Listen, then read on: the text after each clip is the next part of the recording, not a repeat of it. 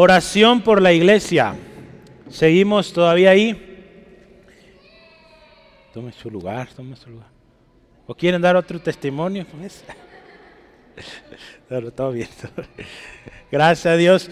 Eh, orando por la iglesia es la tercera parte de este estudio que hemos empezado. Eh, con la ayuda de Dios creo yo todavía hay un poquito más de esto porque la iglesia necesita oración. ¿Cuántos están orando por la iglesia? Amén, gloria a Dios. Eh, ¿Tiene usted ya al menos seis peticiones que hemos estado aprendiendo los últimos dos domingos? Hoy vamos por otras tres, ¿verdad? Tres peticiones más. Eh, que usted añade a su lista. Entonces, ore hermanos. Yo he mencionado el proyecto que estamos comenzando de eh, oración en cadena. prepárese, ya tiene usted peticiones para empezar a orar. Ore. Eh, simplemente falta la formalidad, ponerlo el grupo y todo eso, pero ya desde ya eh, debemos y es nuestra responsabilidad orar por la iglesia. Yo quiero que abra su Biblia, por favor. Eh, si no tiene Biblia, pues acérquese ahí con alguien y dígale, oye, hoy se me olvidó, dame chance de ver contigo. Y si es un hermano, le dígale, hermano, espero que para la próxima traigas tu Biblia. ¿Sí? ¿Sí le va a decir? A ver. aquí todos trajeron su Biblia, es lo bueno. Gloria a Dios. Efesios, no, Filipenses. Filipenses capítulo 1. ¿Qué le parece? Vamos y leemos así. Yo quiero invitarle, vamos leyendo desde el versículo 1. es una carta que Pablo está escribiendo a una iglesia en Filipos. ¿Y qué le parece? Vamos leyendo desde el principio. Pablo y Timoteo siervos de Jesucristo, a todos los santos en Cristo Jesús que están en Filipos con los obispos y diáconos. Gracia y paz a vosotros de Dios nuestro Padre y del Señor Jesucristo. Doy gracias a mi Dios siempre que me acuerdo de vosotros, siempre en todas mis oraciones, rogando con gozo por todos vosotros, por vuestra comunión en el Evangelio desde el primer día hasta ahora estando persuadido de esto, que el que comenzó en vosotros la buena obra, la perfeccionará hasta el día de Jesucristo. Como me es justo sentir esto de todos vosotros, por cuantos tengo en mi corazón, y en mis prisiones, y en la defensa y confirmación del Evangelio, todos vosotros sois partícipes conmigo de la gracia porque Dios me es testigo de cómo os amo a todos vosotros con el entrañable amor de Jesucristo. Y esto pido en oración, que vuestro amor abunde aún más y más en ciencia y en todo conocimiento, para que aprobéis lo mejor, a fin de que seáis sinceros e irreprensibles para el día de Cristo, llenos de frutos de justicia que son por medio de Jesucristo, para gloria y alabanza de Dios. Hermanos, la iglesia de Cristo necesita mucha oración. Pablo cada vez que escribía una carta expresaba motivos de agradecimiento, aquí lo vemos, hoy vamos a hablar de esto, pero también motivos de oración. Hoy más que nunca la iglesia necesita oración. Hay una gran necesidad de un cuerpo de oración fuerte, persistente en la iglesia. Hay muchas necesidades. ¿Qué estamos haciendo? ¿Cuánto tiempo estamos dedicando a orar, hermanos? Recuerde que nuestra función, parte del cuerpo de Cristo, no solo es venirnos y sentarnos cada eh, fin de semana. Lo siento, hermanos. Hay que orar por la iglesia, hay que servir, hay que ser testimonio hay que leer la Biblia, hay que hacer mucho como cuerpo o parte del cuerpo de Cristo. Usted y yo, hermanos, tenemos una función. La Biblia nos dice que cada uno una función especial. Ahí no podemos ser todos ojo o ser mano. Cada quien Dios nos ha puesto en una parte del cuerpo para que seamos y desempeñemos una función. Usted y yo necesitamos orar mucho por la iglesia, porque quiero decirle esto, es una responsabilidad. Por una simple razón. ¿Sabe por qué?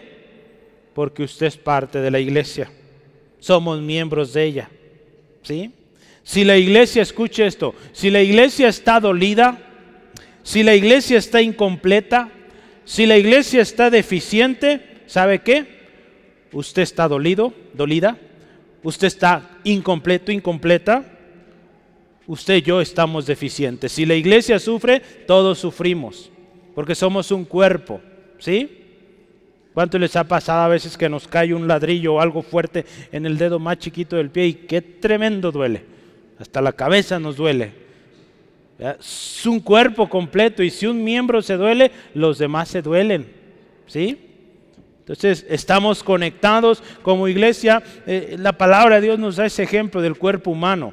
Que cada parte es tan vital, tan importante que aún aquellos eh, partes del cuerpo que no son vistosos, pues los cuidamos más. Aquellos, dice la palabra, que parecen más débiles, pues los cuidamos con más esmero, se protegen más, de tal manera que ese cuerpo siga funcionando. ¿Sí? Entonces, hermanos, necesitamos orar por la iglesia. Y yo quiero decirle, y le voy a leer un artículo, un pedacito, no lo voy a leer todo, pero este, este artículo se llama así, escuche, ¿amas a Jesús? Es una pregunta. Entonces, ama a la iglesia. Eh, lo escribió Juan Sánchez. Y escuche, ponga mucha atención porque hay mucha verdad ahí. Y, y meditemos. Dice, hoy en día es común escuchar a cristianos nominales o cristianos de nombre decir que aman a Jesús, pero no aman a la iglesia. Podrían alegar que la iglesia se ha convertido en una institución irreconocible, que ha sido más eh, influenciada por prácticas paganas que por el Nuevo Testamento. Podrían sentir que la iglesia está llena de hipócritas, incluso peores que aquellos que niegan a Cristo. Ouch, está fuerte eso. Podría ser que ellos mismos han sido heridos por alguna iglesia o por algún hermano en específico. Esta perspectiva de la iglesia no solo hace que sea irrelevante en su misión de alcanzar al mundo con el Evangelio, de hecho, esta manera de ver a la iglesia se convierte en un obstáculo para que la iglesia cumpla su propósito. Aparentemente cada vez más personas, escuche, cada vez más personas prefieren espiritualidad de cualquier o a cualquier forma de religión organizada. Ellos prefieren expresiones privadas de cristianismo. Dice, no, para ir a ese lugar lleno de gente hipócrita, doble cara y sabe cuánto, mejor yo solito en mi casa en lo privado. Es triste, pero en muchas ocasiones, dice este autor, tengo que admitir que muchas de esas críticas son verdad. Pero con todo eso, hermanos, ¿serán razones legítimas para que los cristianos abandonen la iglesia? La respuesta es un grande no. ¿sí? No, hermano, no son razones. En vez de abandonarla, debemos buscar recuperar un entendimiento correcto de la naturaleza y el propósito de la iglesia de Dios. Y debemos también expresar ese entendimiento en nuestras vidas fielmente a través de nuestro peregrinaje en la tierra.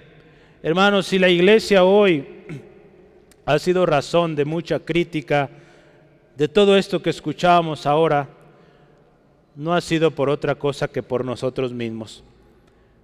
Tenemos que orar por la iglesia, para que el testimonio de la iglesia sea genuino. Hoy vamos a orar mucho sobre eso y vamos a hablar de cómo orar, de hecho, para que la iglesia, hermano, hermana, sea luz, para que la iglesia sea ese reflejo de Jesucristo el nombre cristiano o cristianos, pues de quién viene? De Cristo, ¿verdad? Entonces tenemos que ser como Jesús. Muchas veces no hemos sido y por eso mucha gente dice, para ir ahí y ser como ustedes, mejor no, no me hables de eso. Hoy la palabra de Dios nos va a llevar a orar por esta iglesia que en una ocasión describió Pedro. Pedro describe a la iglesia una iglesia por la que Jesús viene. Una iglesia, hermanos, que es un cuerpo en Cristo y que se va a caracterizar por el amor que se tienen entre sí.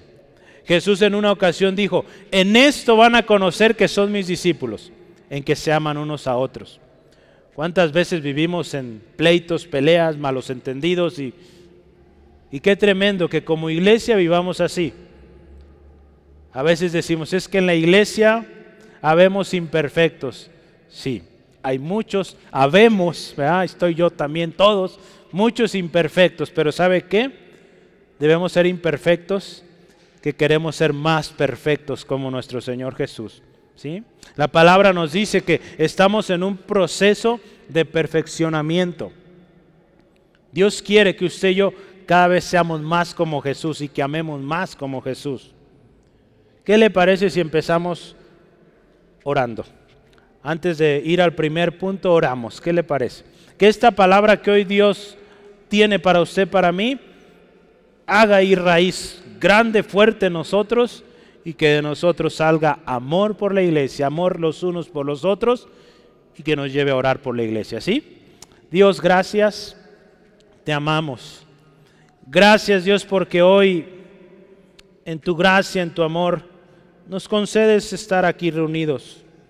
Señor, sabemos la necesidad, escuchamos y en muchas ocasiones hemos sido testigos de esas voces lastimadas que por un miembro, un mismo pastor, se ofendió a una persona, se lastimó, se dañó y esa persona quedó resentida. Señor, hoy pedimos perdón por ello.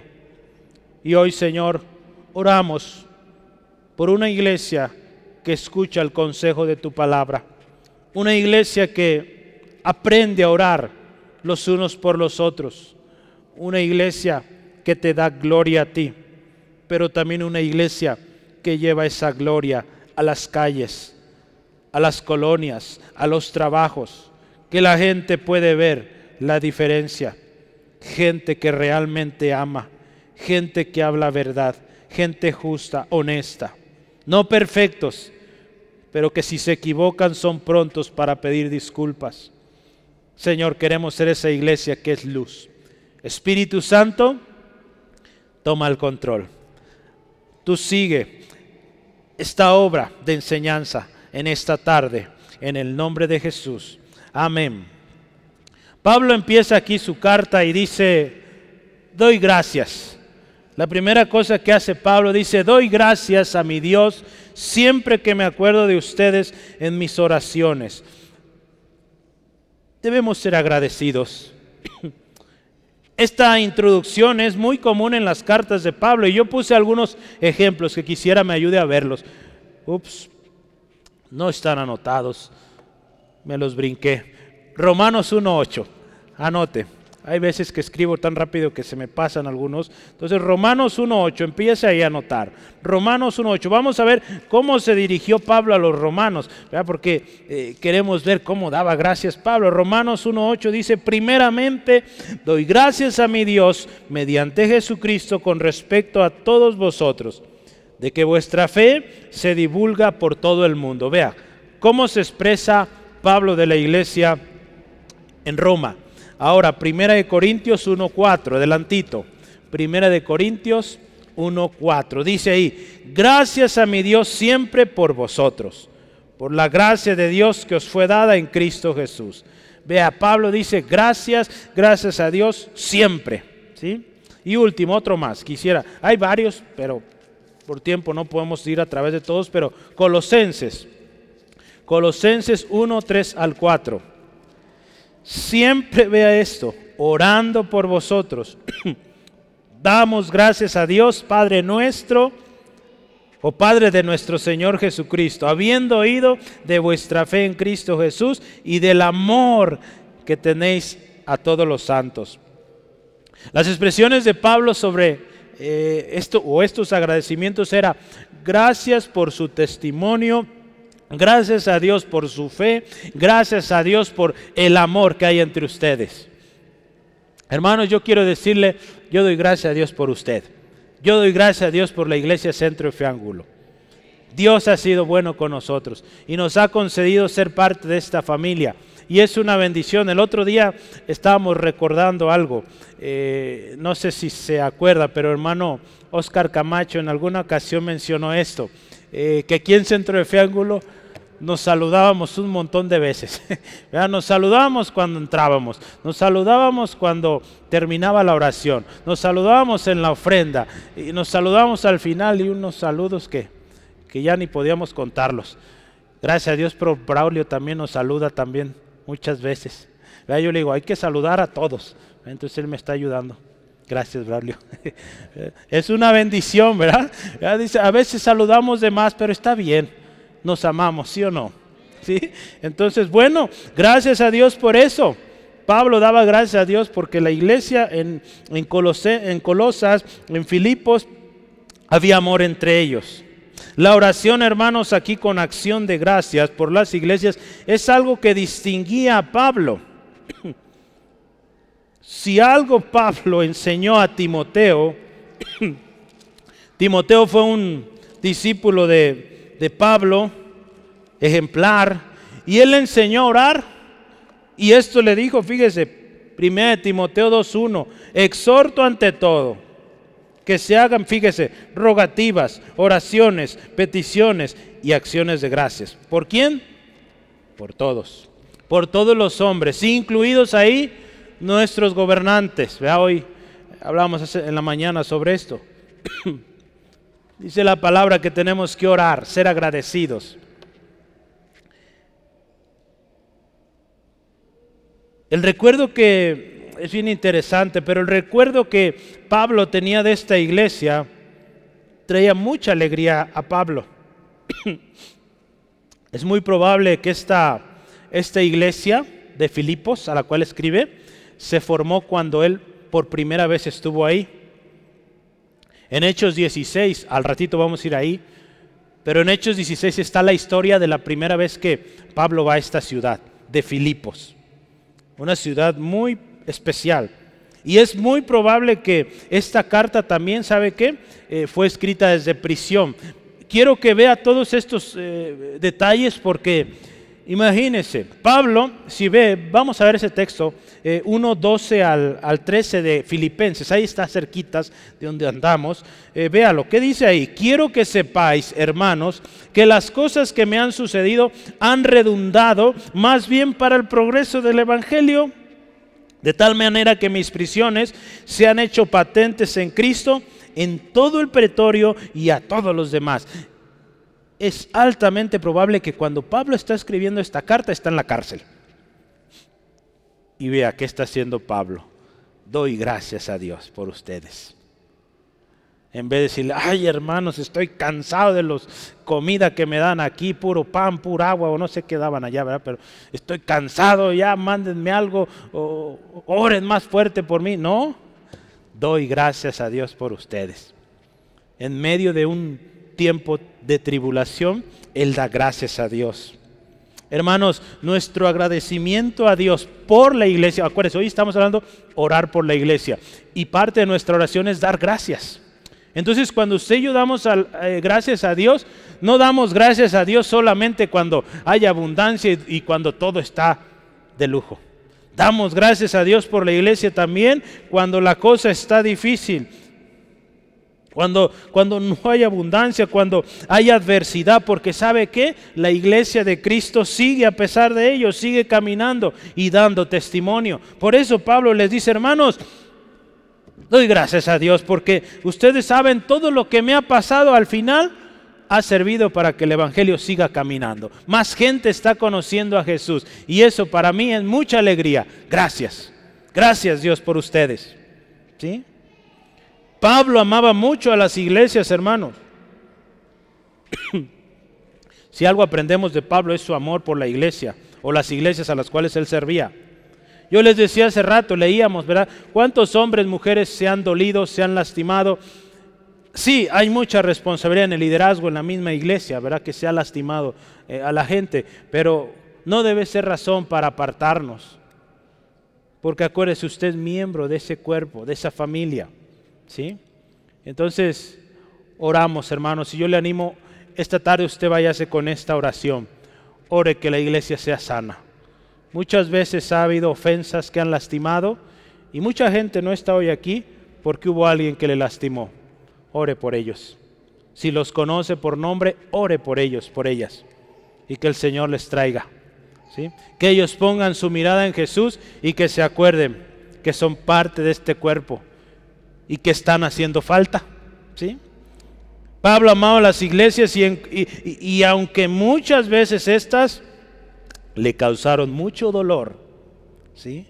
Él amaba tanto a estos hermanos, los anhelaba y dice, yo anhelo que Cristo Jesús se ha formado en ustedes. Vea, ahí en Gálatas 4, Gálatas, vea la expresión de Pablo de amor por esta iglesia. Los jueves a propósito estamos hablando de esta carta. Eh, le invito, la invitación sigue abierta, véngase los jueves a las 6 de la tarde empezamos. Gálatas 4, 18 al 20, escuche esto. Es probable que en una o dos semanas veamos esto ahí en el estudio. Pero vea esto. Bueno es mostrar celo en lo bueno siempre. Y no solamente cuando estoy presente con vosotros. Escuche esto. ¿Cómo se dirige a ellos? A los hermanos en Galacia.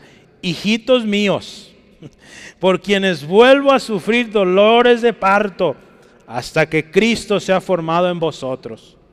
Quisiera estar con vosotros ahora y cambiar de tono, pues estoy perplejo en cuanto a vosotros. Vea, dice Pablo, hijos, amados, dice, sufro, verá, como dolor de parto Dice, hasta que Cristo se ha formado en ustedes. Cuando yo leía este texto, me acordaba de, de una frase eh, o consejos, o cómo podría decir, o palabras de ánimo que mi mamá eh, suele darle a las hermanas eh, jovencitas primerizas que van a dar a luz por, vaya la redundancia, primera vez. Mi mamá le suele decir esto, que sea más la alegría de tener a ese bebé en tus brazos que el dolor que estás pasando. ¿sí? Eh, yo sé que, más bien no sé, usted hermana sabe cómo es eso. No me lo puedo imaginar, sé que es algo muy duro, muy tremendo, un dolor que yo creo un hombre no aguantamos. Gloria a Dios, gracias a Dios por ustedes hermanas. Qué valor. Y pues Dios les recompensa, yo creo de una manera muy linda, ¿no? Al tener a ese bebé en sus brazos, yo creo que ha de ser una dicha yo creo, inimaginable. Eh, gloria al Señor por eso, pero eh, ese dolor que Pablo sentía por estos hermanos lo llevaba a esforzarse y aún a pesar de la cárcel, de todo eso que él vivía, no, no importaba ese dolor, decía, pues lo sufro para que Cristo Jesús sea formado en ustedes. ¿Sí? Entonces vea el amor de este hombre a las iglesias. Y, creo que nos enseña mucho, porque también hubo alguien que nos amó a tal grado que dio su vida por usted y por mí. Ese es Jesús. Nos amó tanto, hermanos, no importando que le íbamos a negar, que, que lo iban a dejar solo. Él amó hasta el final y sigue amando. De tal manera que no nos dejó solos, dejó a su espíritu. Hermanos, sin duda los sufrimientos que Pablo había experimentado para llevar el Evangelio a estas ciudades valían la alegría, valían el gozo de ver Cristo formado en estas gentes, en estas creyentes. Yo quiero hacerle una pregunta. ¿Cómo es hoy su amor por la iglesia? Por esa iglesia, escuche esto, a la que usted es parte o en la que usted es parte. ¿Damos gracias a Dios por nuestros hermanos y hermanas en Centro de Fe Angulo? Yo creo que sí, ¿sí? O venimos con quejas, ay Señor, otra vez este hermano con sus cosas. No, hermanos, démosle gracias al Señor. Porque si ese hermanito, esa hermanita está ahí, es porque Dios quiere formar algo en usted, primeramente. Pero también Dios quiere que usted le bendiga, que usted le sirva. ¿Sí, amén? Somos un cuerpo en Cristo. Y dice Pablo, ruego por ustedes con gozo. Sí, dice ahí, vea, siempre en todas mis oraciones, rogando con gozo por todos vosotros. La nueva versión internacional, otra vez aquí suaviza el mensaje, pero dice, siempre oro con alegría. Igual sirve porque dice que es algo que hace siempre. Y dice, y lo hago con alegría con alegría. La Reina Valera, la que usamos comúnmente, dice ruego. Hay una fuerza un poco más intensa. Se trata de petición, un ruego. ¿Qué es un ruego? Un ruego es pedir eh, con insistencia constante, en este caso por el favor de Dios, por la gracia de Dios en alguien, en este caso la iglesia. Entonces cuando hablamos de que Pablo rogaba con gozo, se trata de una oración pues no de dos minutos, tres minutos, yo creo que era un buen rato.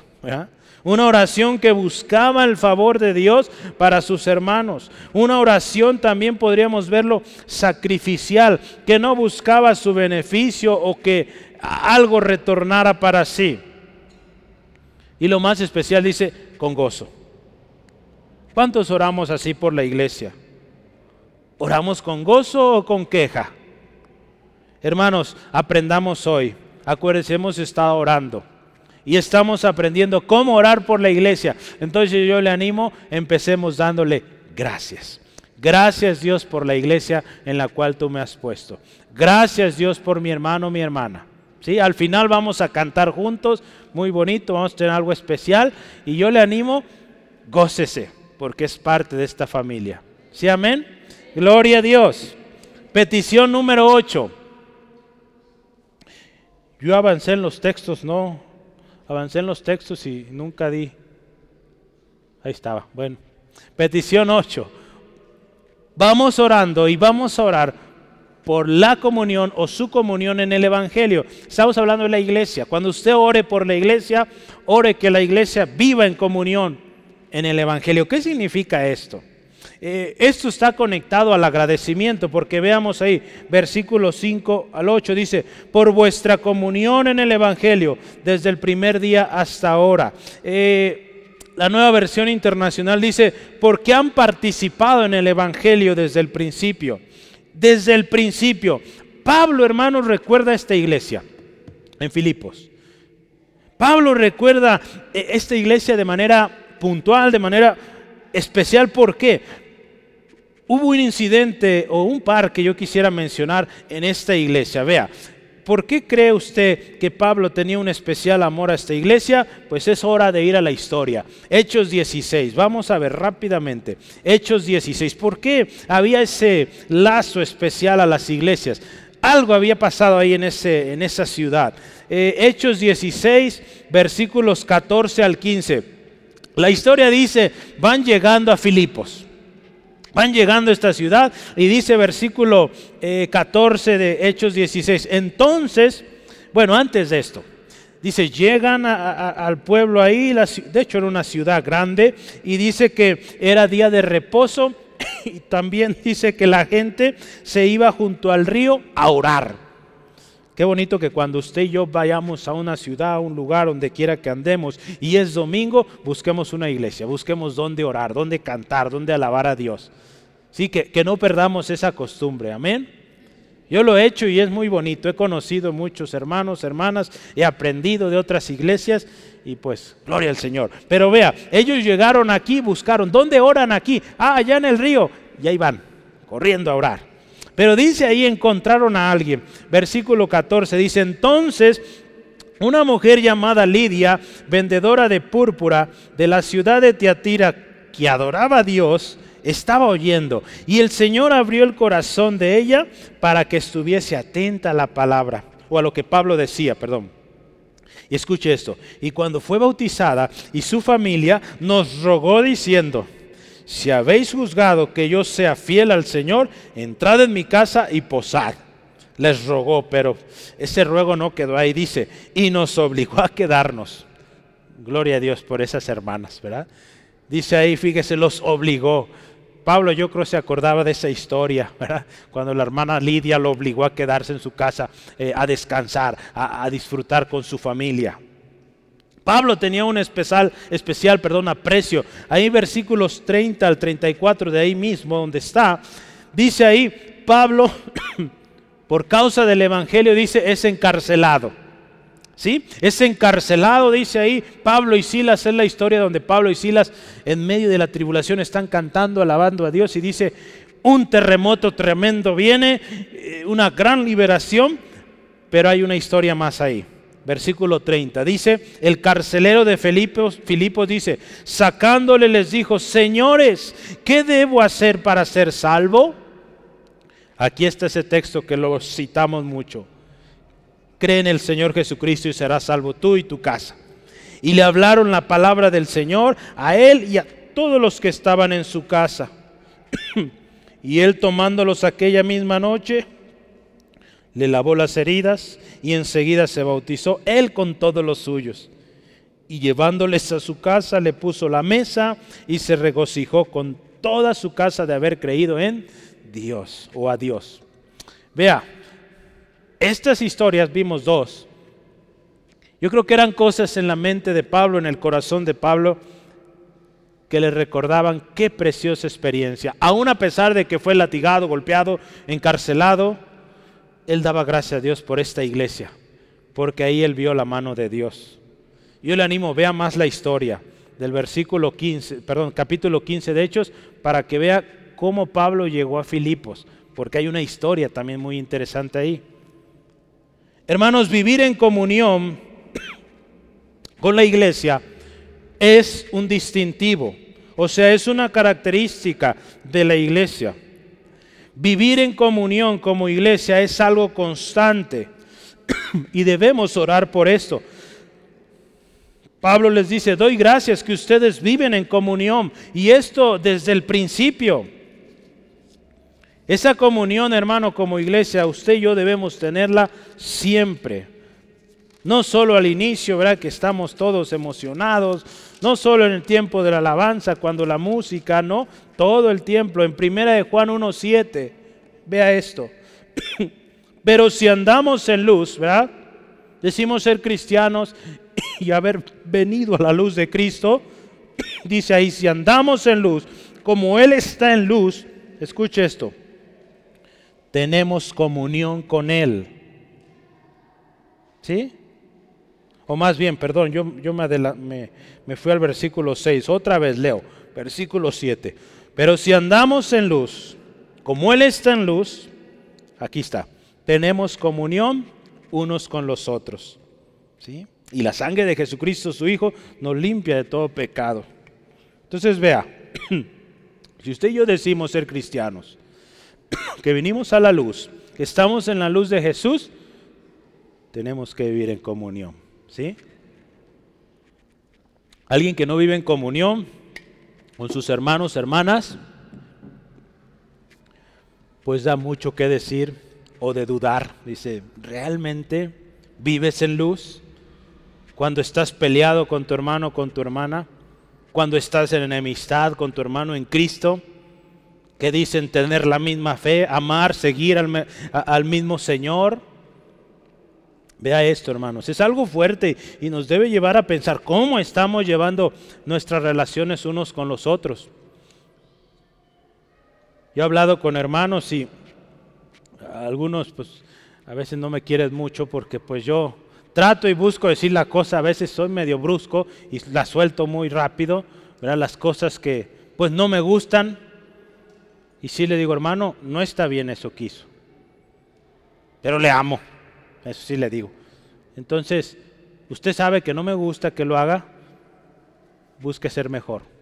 No, lo he hecho aquí, he hecho entre hermanos de ministerio, pastores. ¿Y sabe qué ha sucedido? Son de los hermanos con los que mejor me llevo.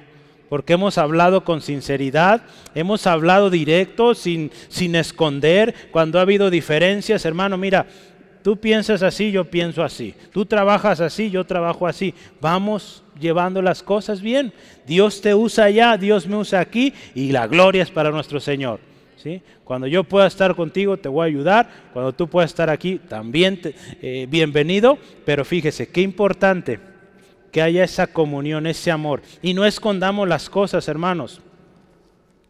Porque dice la palabra, y lo vimos ya, la gente va a conocer a Jesús cuando ve en nosotros esa comunión.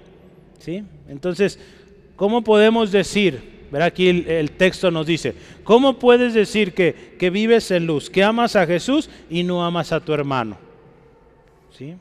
Tenemos que orar por una iglesia, una iglesia viva, en comunión, en el Evangelio, en otras palabras, que la iglesia viva en unidad, que viva en fraternidad, que viva en armonía en sus relaciones tanto dentro como fuera de la iglesia.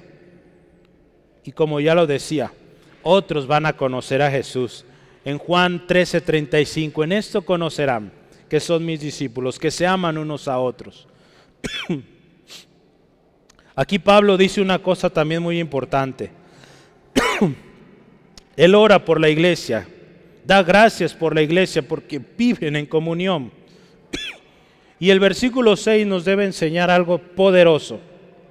Dice ahí, estando persuadido de esto, que el que comenzó en vosotros la buena obra, la perfeccionará hasta el día de Jesucristo.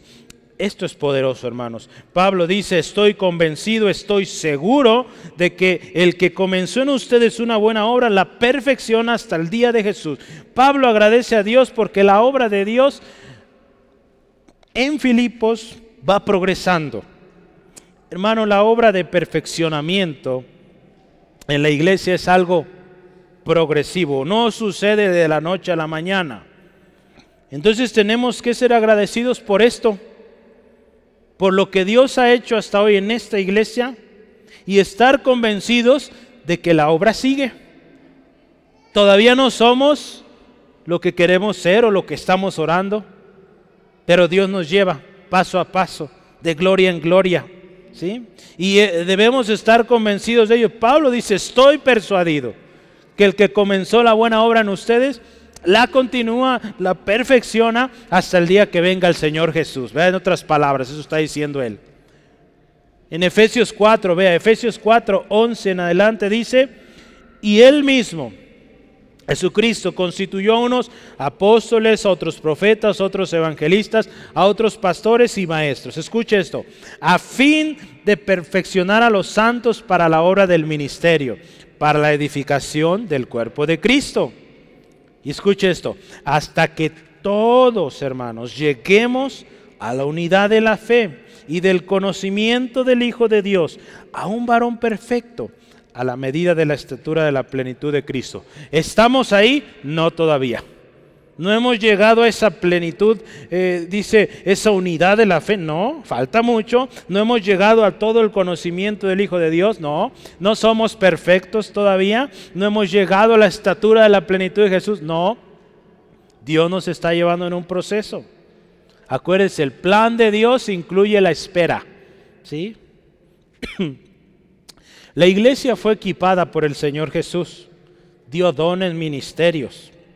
Ahora el Espíritu Santo dice es quien está asignando, quien está guiando, quien está enseñando para que la iglesia cumpla su propósito. Entonces, eh, cuando yo veía esto y vemos cómo Dios prepara todo, nos damos cuenta que la obra de Dios en la iglesia, hermanos, no es una cosa improvisada. A veces, como muchas veces se quiere pensar, y a veces ponemos el pretexto, es que el Espíritu Santo nos mueve y hacemos y deshacemos y es un desorden tremendo. Aun cuando el Espíritu Santo se está moviendo, ahí está en eh, Corintios primera, creo 14, habla de que hay un orden en las cosas, ¿sí?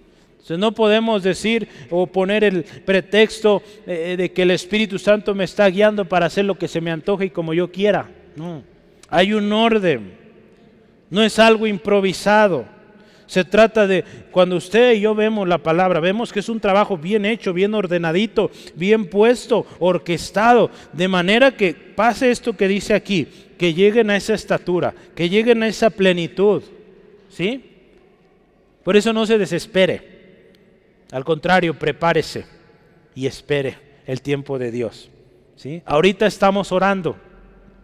Estamos orando, pidiendo a Dios guianza, ¿qué vamos a hacer? ¿Cómo le vamos a hacer? Tres años, créame, yo doy gracias a Dios, no es tiempo perdido, al contrario, yo empiezo a ver fruto. Y usted dice, ¿y están los, las gentes lleno? Pues es que mire, si nos llega el montón de gente, así nos va a ir, no vamos a poder, hermanos. ¿sí? Por eso necesitamos estar preparados. ¿sí? Porque si nos llega el montón, vamos a correr. Entonces necesitamos prepararnos. ¿Cuántos se van a preparar? Gloria a Dios.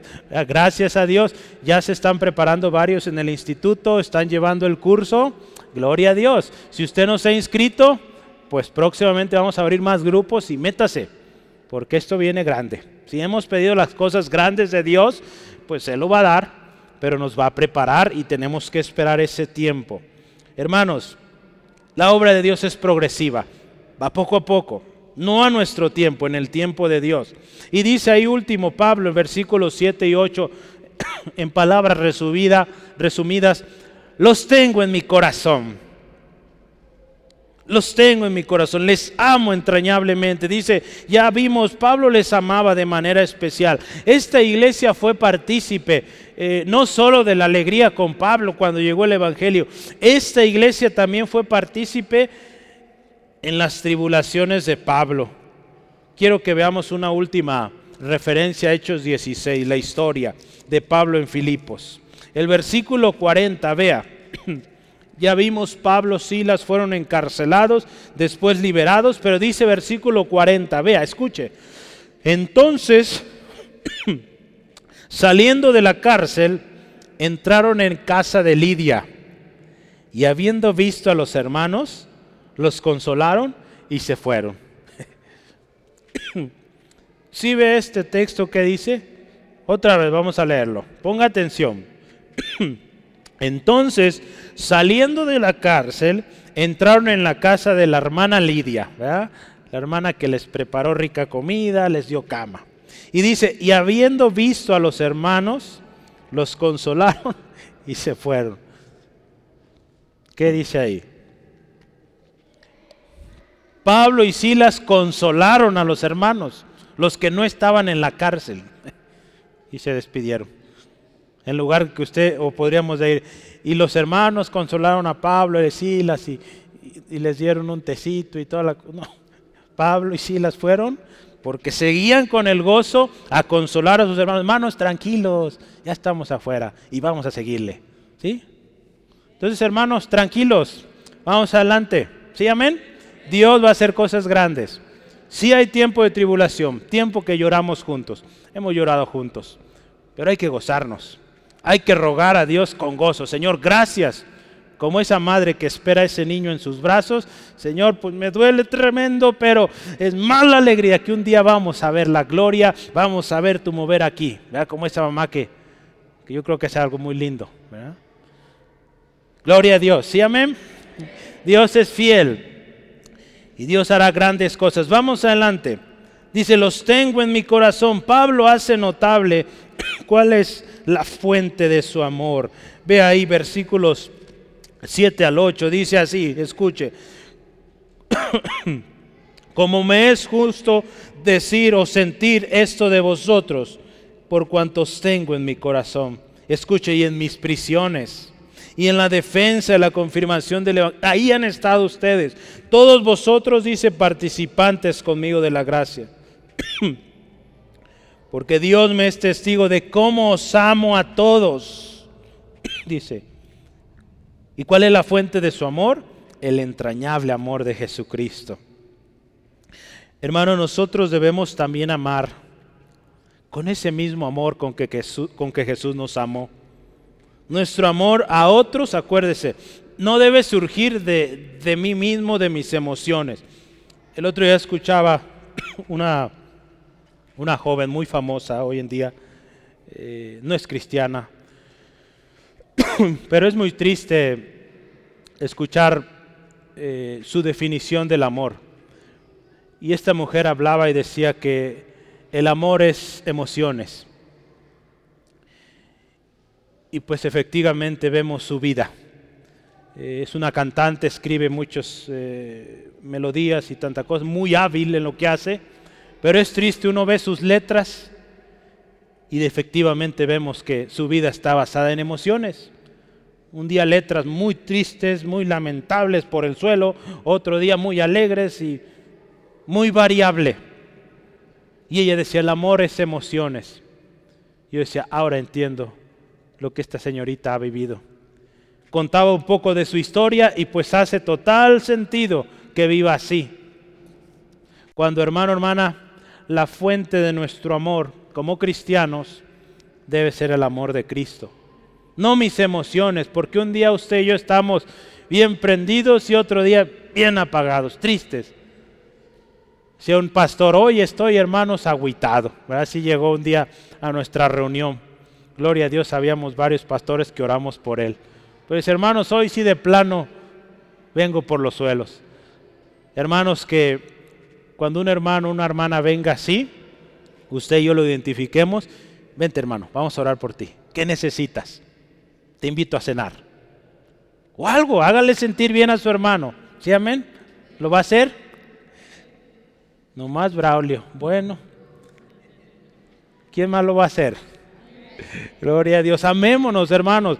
En eso la gente va a conocer que amamos. Y acuérdese, la fuente de nuestro amor no son nuestras emociones, no somos nosotros mismos, es el amor de Jesús. Vea, Juan 15, 15 9, un texto conocido.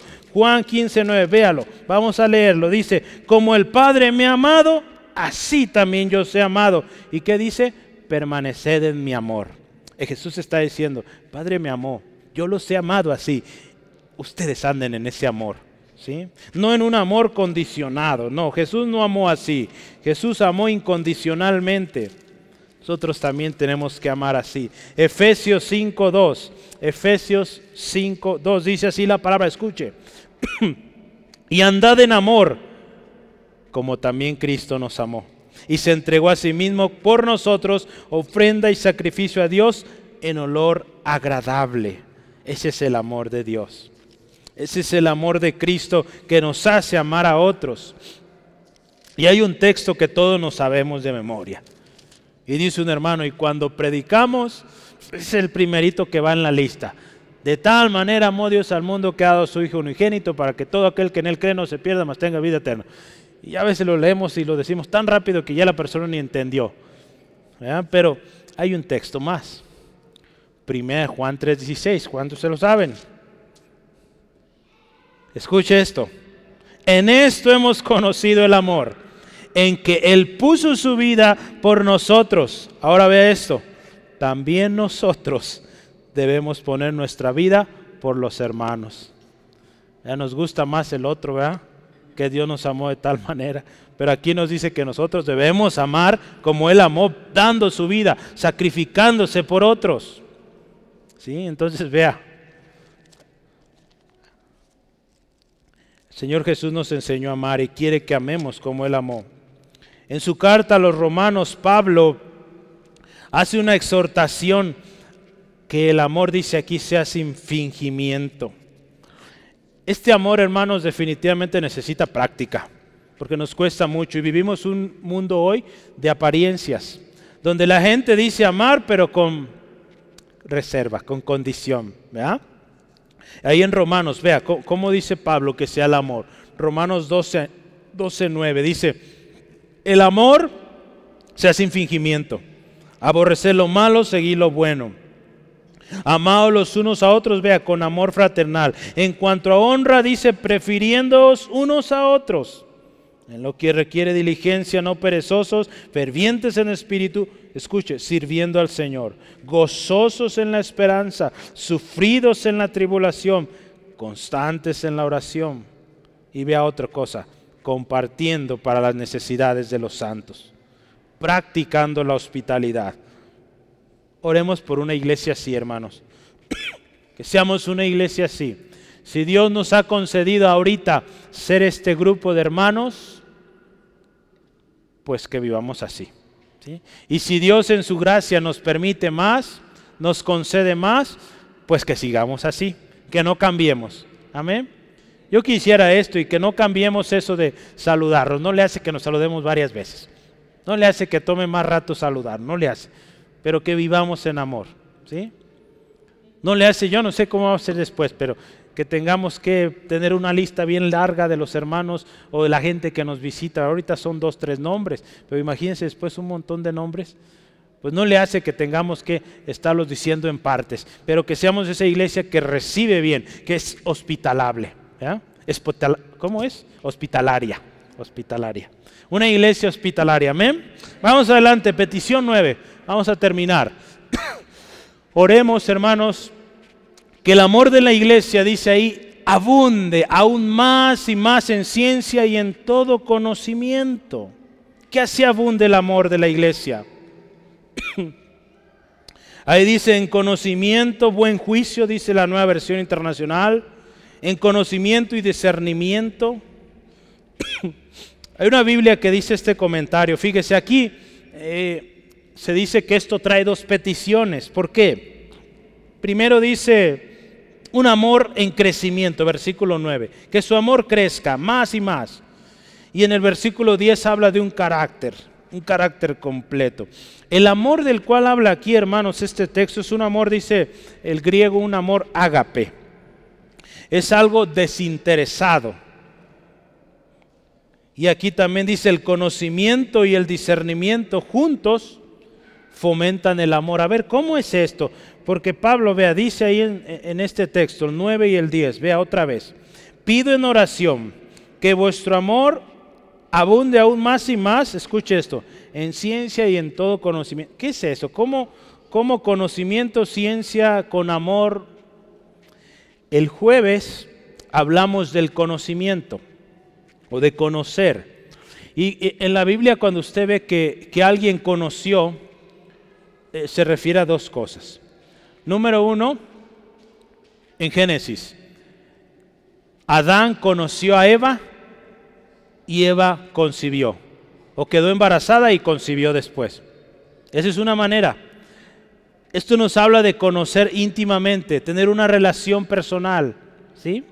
La otra de conocer, o el otro significado de conocer es, pues conozco a alguien porque lo he visto.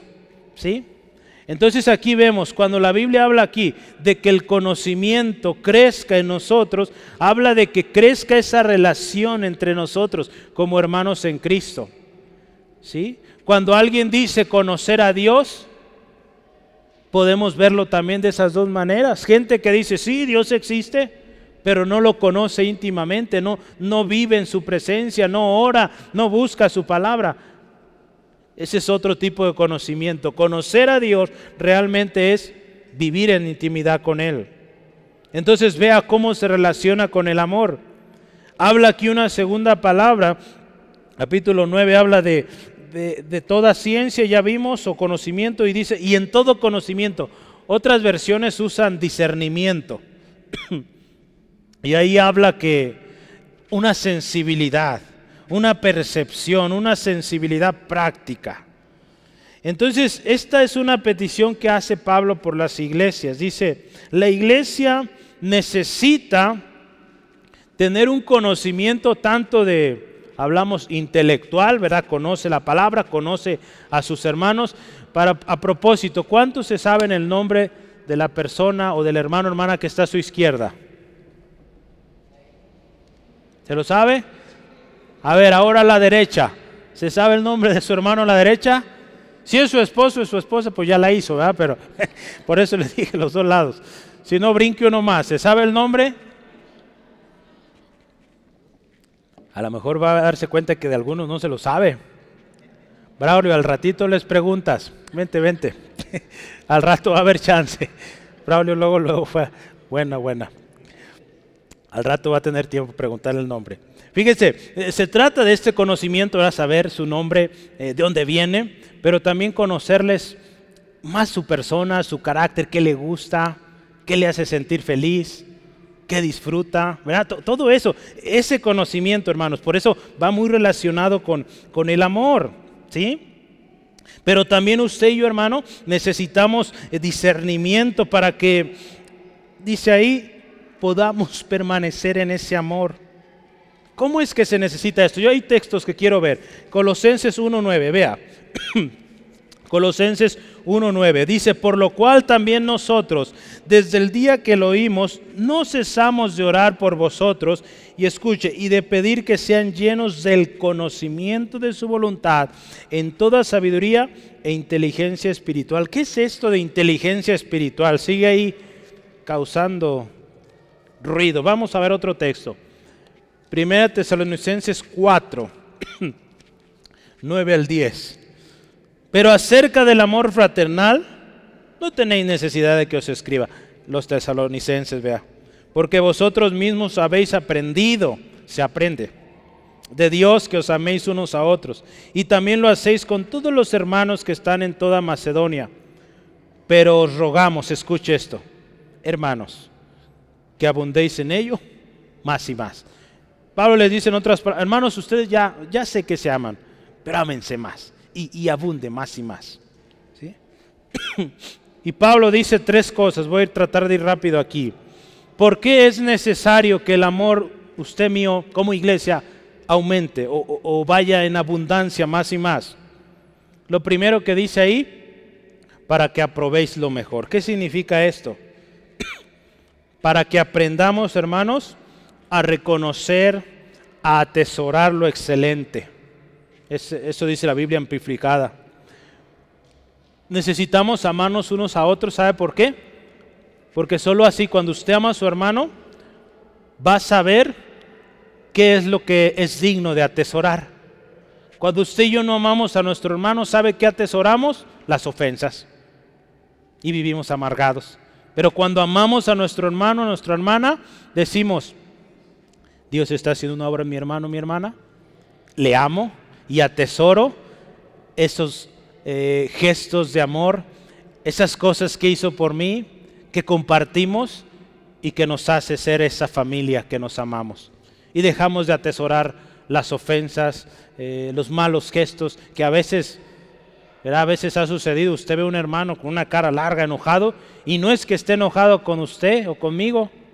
Vivió algo en casa, y si nosotros le ponemos otra cara igual, pues en nada ayudamos. Por eso dice Pablo aquí que conozcan, para que, que, se amen, para que dice aprueben lo que debemos hacer. Esto es una prueba de madurez. Ese amor abundante, creciente, sincero y no egoísta es el que nos va a ayudar a discernir qué es lo que conviene, cómo conviene tratar a nuestros hermanos.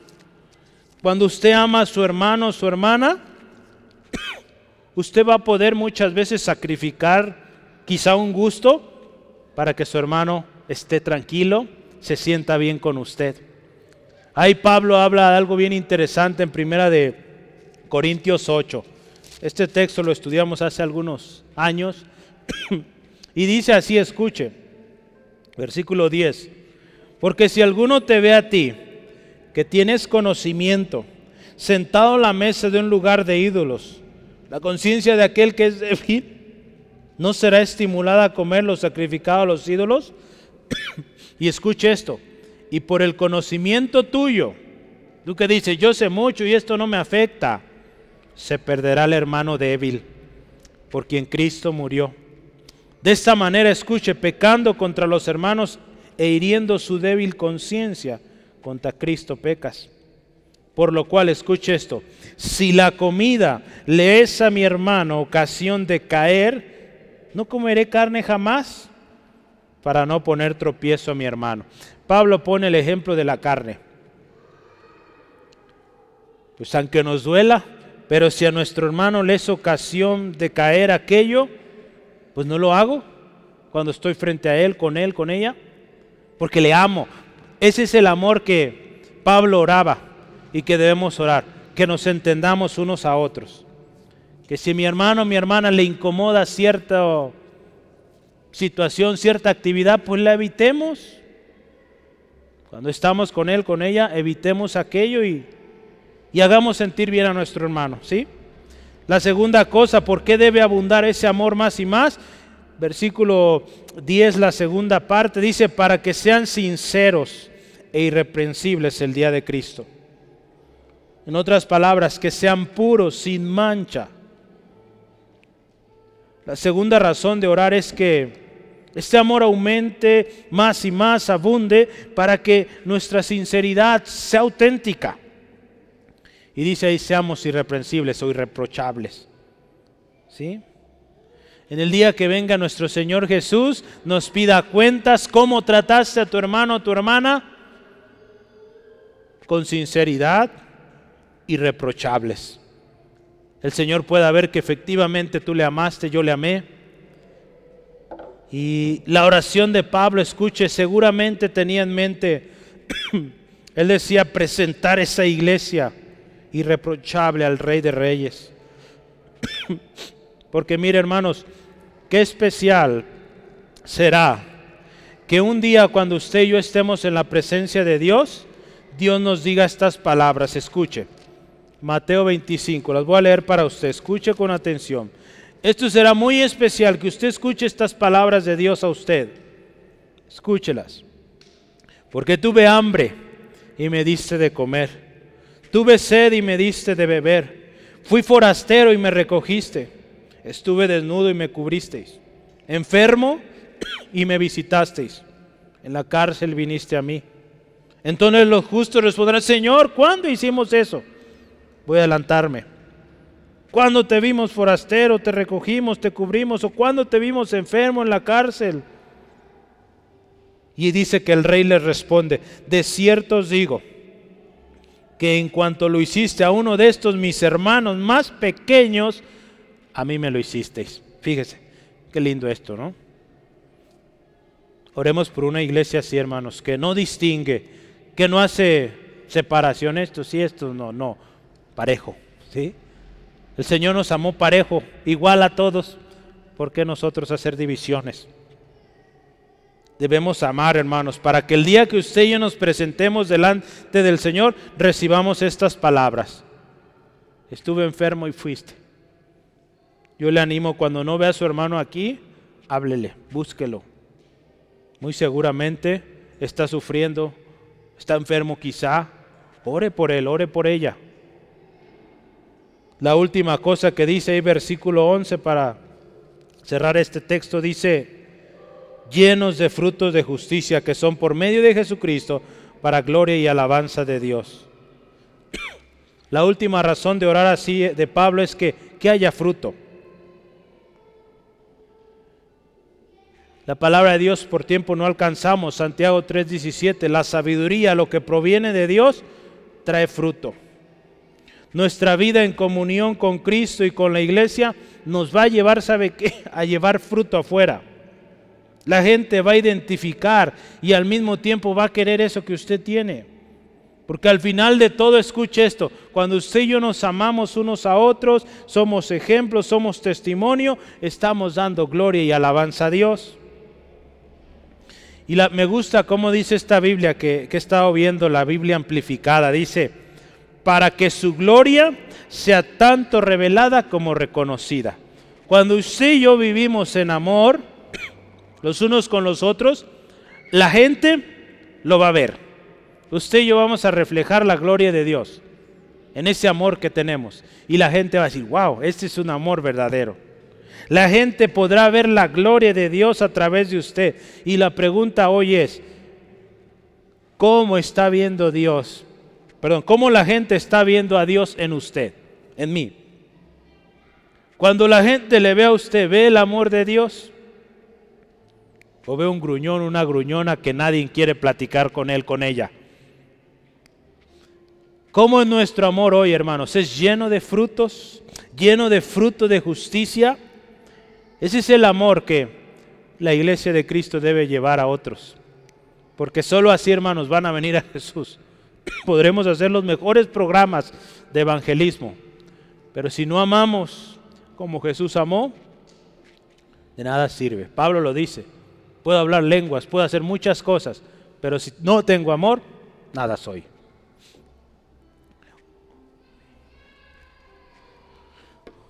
Hoy necesitamos orar, hermanos, por una iglesia así. Una iglesia que da gloria y alabanza a Dios y que también revela la gloria de Dios. Ya vimos tres cosas. Una iglesia agradecida, ¿sí? que da gracias a Dios. Una iglesia que vive en comunión con el Evangelio Oremos que sea una iglesia que participa, activa, ¿sí? Conscientes de esto, que Dios está obrando.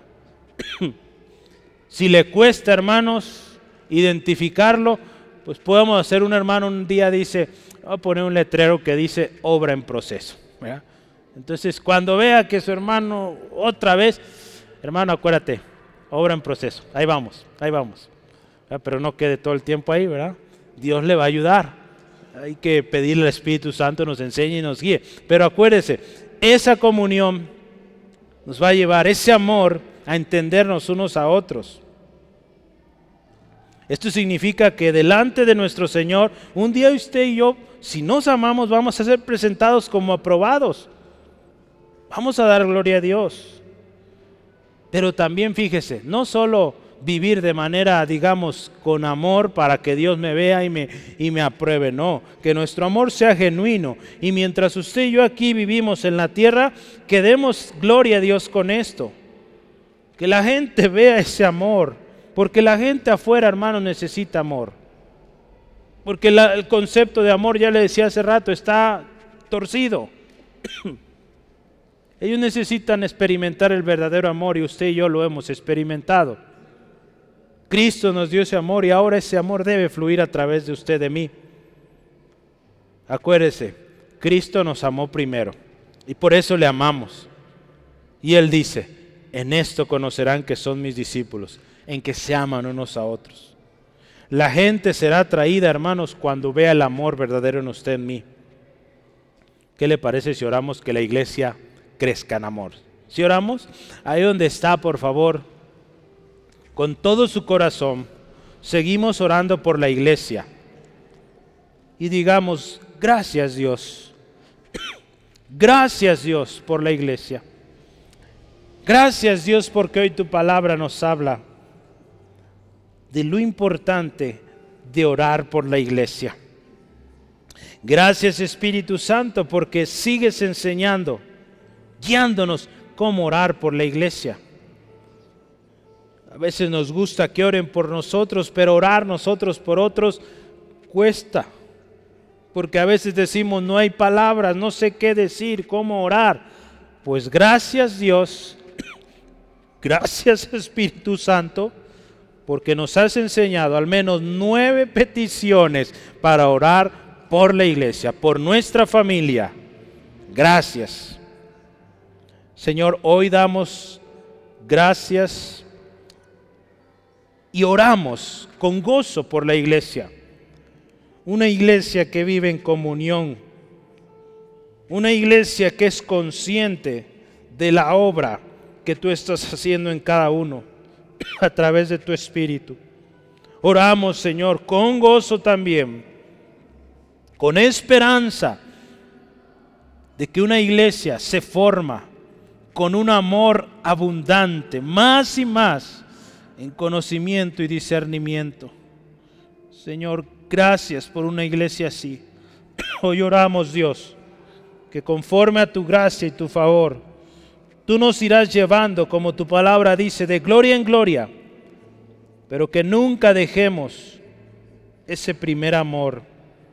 Que nunca escuchemos, Señor, esas palabras que tú diste a, a, Éfeso, a la iglesia en Éfeso, que habían perdido su primer amor. Señor, no, Señor, ayúdanos a permanecer y que te demos gloria, alabanza, porque es tu obra de gracia, de amor en nosotros cada día hacemos compromiso de seguir orando.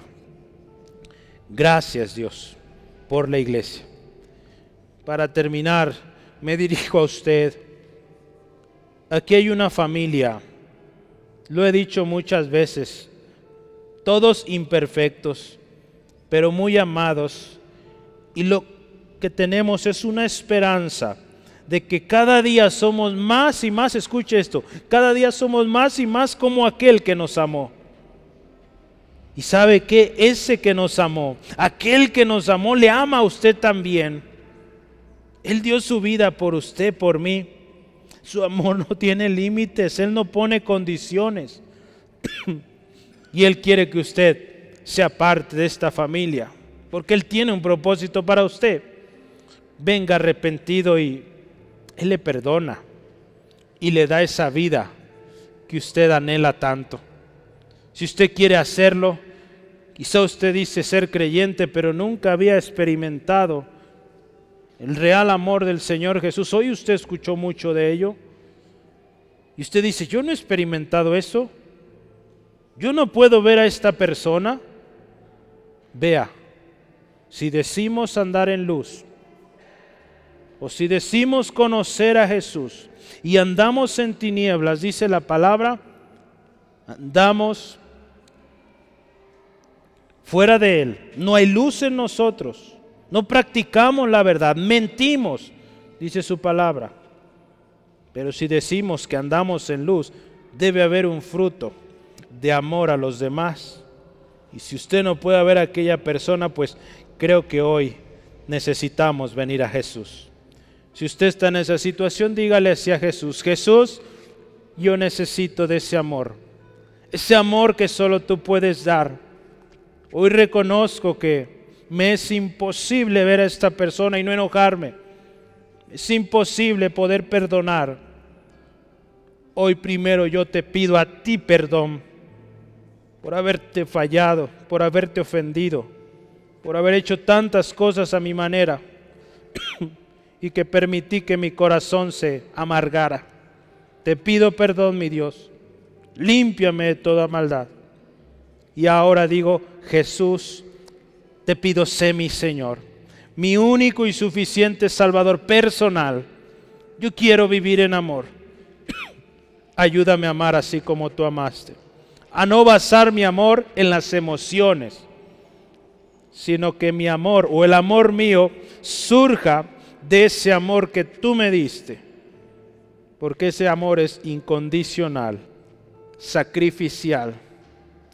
Gracias Jesús por ese amor que has en mí y que va a fluir de mí. Y me ayudas a amar como tú amaste. En el nombre de Jesús. Amén, amén. Gloria a Dios.